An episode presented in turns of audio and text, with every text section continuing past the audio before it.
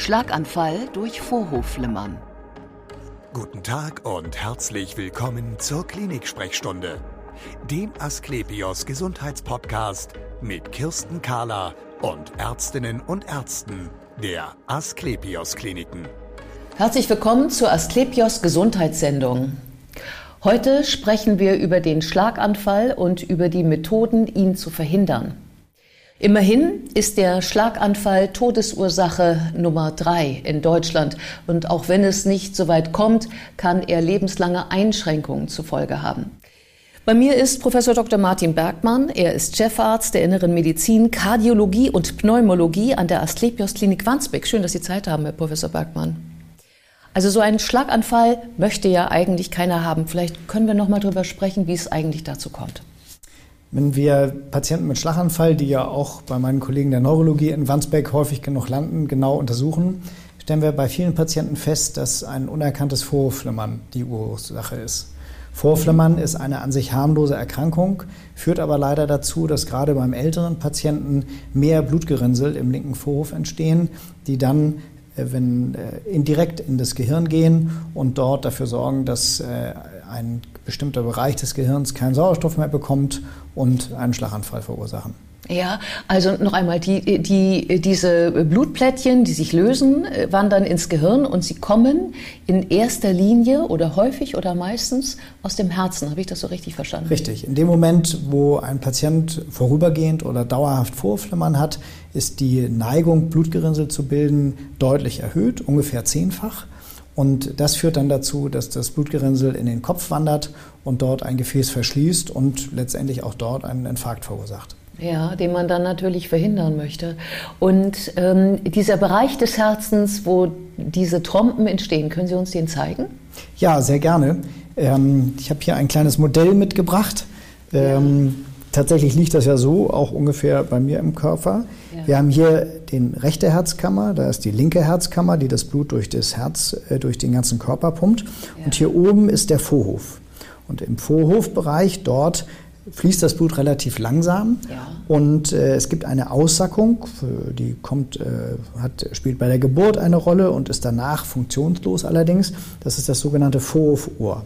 Mhm. Und hier kommen ein turbulenter Blutfluss, ein verlangsamter Blutfluss, eine Veränderung des Blutes, alle drei Faktoren zusammen.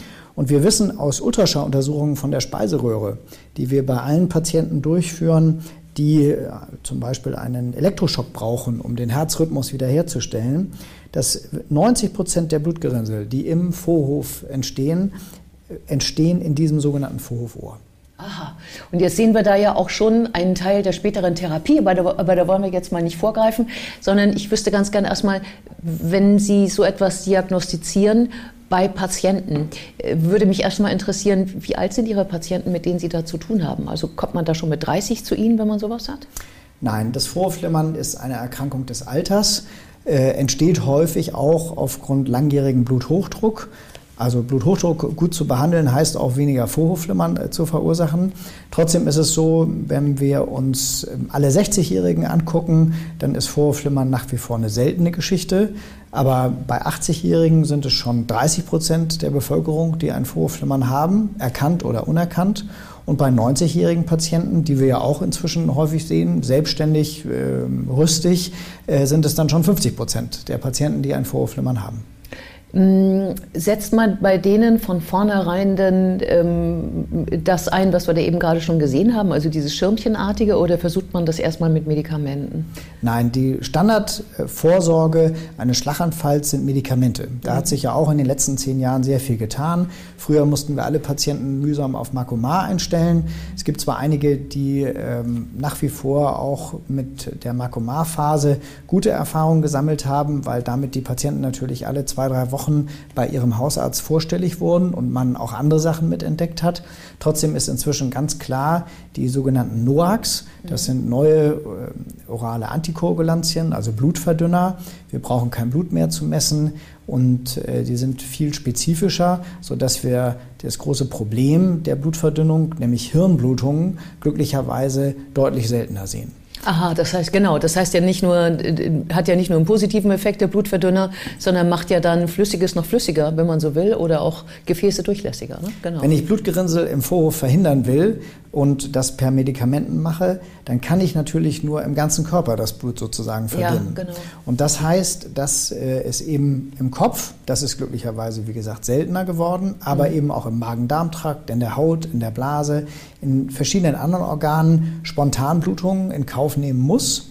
Und das Dilemma, in dem wir stecken, ist, dass einerseits der ältere Patient häufiger Schlaganfälle bekommt, mhm. aber genau das auch der Patient ist, der häufig Nebenwirkungen der Blutverdünner bemerkt, also Blutungen äh, irgendwo, wo man sie auch vielleicht nicht stillen kann. Die sind nicht unbedingt lebensbedrohlich. Ähm, die, gerade die neuen Medikamente kann man absetzen und dann steht auch die Blutung. Aber sie sind natürlich störend, beeinträchtigen die Lebensqualität und äh, mehrfach erlebt äh, haben sie natürlich auch andere schwere Nebenwirkungen. Ja, und wenn das so ist, ähm, dass man von Medikamenten eigentlich lieber absehen möchte, dann macht man was?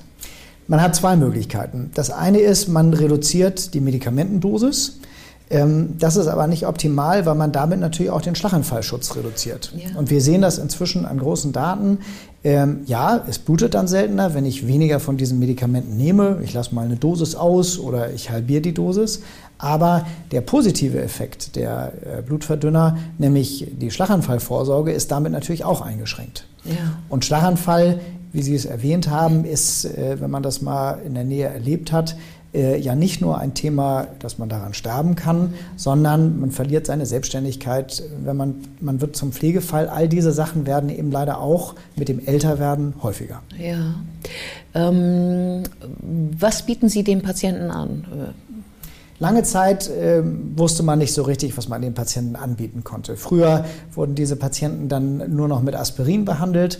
Aspirin hat aber keinerlei Schlaganfallschutz. Es blutet zwar weniger, aber man ist eben leider nicht geschützt.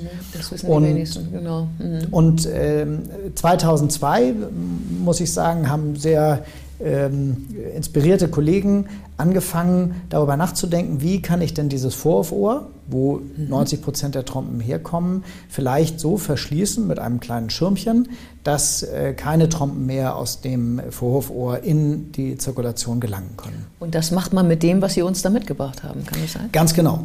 Ich will das kurz nochmal erläutern, was diese Prozedur bedeutet. Inzwischen äh, sind wir 20 Jahre weiter ungefähr und tatsächlich ist es Routine geworden und äh, ich bin sehr früh mit diesem Eingriff in Berührung gekommen und äh, wir haben auch die letzten zehn Jahre ein bisschen dazu beitragen können, dass sich die Prozedur weiterentwickelt hat. Ähm, wir machen das inzwischen über eine Vene aus der Leiste. Vene heißt auch immer, die Blutungsgefahr danach ist glücklicherweise viel geringer, als wie wenn ich einen Herzinfarkt behandle, wo ich ja über die Arterie gehen muss. Und ich komme dann hier äh, durch den rechten Vorhof in, der, in die Hohlvene äh, in den rechten Vorhof und kann da dann vom rechten Vorhof mit einer kleinen Nadel durch das Septum hindurch in den linken Vorhof rüber und kann da dieses Schirmchen hier handelt es sich um einen sogenannten Watchman, also Aufpasser. Ich habe hier mal so einen Katheter mitgebracht. Ähm, dieser Katheter steckt dann aus der Leiste heraus in recht, im linken Vorhof. Und ich kann sehr kontrolliert über dieses sogenannte Händel jetzt das Schirmchen freisetzen. Dieses jetzt ganz moderne Schirmchen, ja. das es erst seit letztem Oktober gibt. Wir sind in Wandsbek eine der ersten Kliniken in Deutschland, die damit Erfahrung sammeln durften. Inzwischen geht es überall in die Routine, weil tatsächlich wir sehr positive Erfahrungen gesammelt haben. Dieses, äh, dieses Schirmchen vereint jetzt folgende Vorzüge. Zum einen ist es sehr weich hier. Das heißt, ich kann nichts verletzen. Mhm. Früher hatten wir das Risiko, dass bei der Prozedur die Herzwand verletzt wurde. Genau. Dann setze ich das weiter frei. Sie sehen jetzt hier dieses äh, Gewebe, was nachher dafür sorgt, dass kein Blutgerinnsel freigesetzt werden kann. Und jetzt haben wir hier diesen sehr flachen Schirm und ich habe hier an der Seite kleine Anker, die man äh, spüren kann, vielleicht auch sogar sehen kann. Und diese Anker, die in zwei Reihen angeordnet sind, ähm, verankern eben den Schirm im Gewebe, sehr atraumatisch, sodass wir keinen Blutaustritt haben. Mhm. Wenn das Device schon beim ersten Mal, das ist immer das Ziel, optimal sitzt, kann ich es abschrauben. Wenn nicht, kann ich es nochmal wieder einfangen und vielleicht eine kleine andere Position setzen, wieder freisetzen. Und so kann ich inzwischen wirklich bei nahezu jedem Patienten eine optimale Lösung finden, dieses Vorhofohr zu verschließen. Das hört sich so an, als ob die Form des Vorhofohrs hier unterschiedlich sein kann. Stimmt das? Tatsächlich ist es so, dass äh, wir ja in der Kardiologie spannende Jahre hinter uns haben. Wir können Herzklappen ersetzen, wir können äh, jede Form der Durchblutungsstörung des Herzens gut behandeln. Wir haben auch neue Medikamente und neue Schrittmacher. Aber beim Vorhofohr gibt es eine Besonderheit tatsächlich, das ist wie ein Fingerabdruck. Jeder Patient hat eine eigene Form. Wir müssen bei jedem Patienten mit zwar den gleichen Devices, aber doch mit einer bisschen anderen Lage neue Lösungen finden, dass wir das Ziel erreichen, dass das Vorhofohr komplett verschlossen ist. Und wenn es dann verschlossen ist durch diese faszinierende Technik, so wie es aussieht, ähm, ist dann die Gefahr gebannt äh, des Schlaganfalls? Tatsächlich ist es so, dass ich am Ende der Prozedur, wenn ich zufrieden bin, äh, Patient schläft ja dabei, keine Narkose, aber eine Ultraschallsonde steckt in der Speiseröhre, die es steuert. Ich löse das Device ab, dadurch, dass ich das hier abschraube. So bleibt es im Körper stehen. Ja. Und jetzt wächst körpereigenes Gewebe über diese kleine Membran hinüber. Ja. Das dauert so ungefähr drei bis sechs Monate. In dieser Zeit geben wir den Patienten ASS und Clopidogrel, mhm. weil zwei Plättchenhämmer ähm, in ungefähr drei bis vier Prozent entstehen manchmal Blutgerinnsel hier außen. Mhm. Aber da sollte man keine Angst vor haben, denn diese Blutgerinnsel bleiben dort meist fest haften. Das heißt, sie verursachen keinen Schlaganfall. Wir können sie auch auflösen medikamentös und der Nutzen äh, bei Patienten, die eben sonst immer bluten, wenn sie ihre Medikamente nehmen müssen, ist so gut, dass wir das Device dann einfach so drin lassen können. Ähm, so wie Sie das schildern, kann bei der Operation nahezu nichts weiter mehr schiefgehen.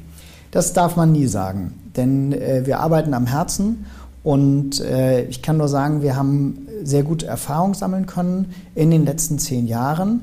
Ähm, eine 0% Risiko gibt es nicht in der Kardiologie, wie bei jedem anderen Eingriff. Aber man kann sagen, über 100 Patienten oder über 1000 Patienten, das Risiko ist inzwischen kleiner als 1%. Früher war das doch ein paar Mal mehr höher. Und äh, man muss sich bei jedem einzelnen Patienten genau überlegen, wie ist der Nutzen und wie ist das Risiko. Schlaganfall ist so gravierend, dass man in praktisch allen Fällen zum Schluss kommt, auch beim älteren 84, 85-jährigen Patienten, der selbstständig sich zu Hause versorgt, der Nutzen ist größer als das Risiko. Ähm, ja, ähm, es gab ja mal ähm, die Befürchtung, dass solche ähm, Eingriffe Schlaganfälle erst auslösen können. Ist das heute immer noch so? Tatsächlich ist es so, dass äh, nicht unbedingt äh, jetzt im Zusammenhang mit diesem Eingriff, aber generell, ich berühre Gefäße, ich berühre die Vorhofwand, da kann immer was abgelöst werden. Ähm, wir haben sehr genaue äh, Standard Operating Procedures, das heißt also SOPs, die verhindern, dass während des Eingriffs äh, Blutgerinnsel irgendwo am Katheter entstehen. Ähm, das hat sich alles optimiert. Ausschließen hundertprozentig kann man es leider nie und Schlaganfall während des Eingriffs ist eine der ganz, ganz seltenen Risiken. Ja, und ist wahrscheinlich auch eine Frage des Handwerks. Ganz genau. Ähm, ich glaube, der Eingriff, es gibt viel kompliziertere Eingriffe, wenn, die wir in der Kardiologie machen. Und äh, man darf aber nicht verleitet sein, das hier auf die leichte Schulter zu nehmen. Ähm, wenn man es mit einem eingespielten Team, mit einem Backup einer guten Klinik machen kann, dann ist alles in Ordnung. Vielen Dank für das interessante Gespräch. Und wir sehen uns wieder auf www.astlepios.com, auf Facebook und auf YouTube oder im nächsten Podcast. Werden Sie gesund.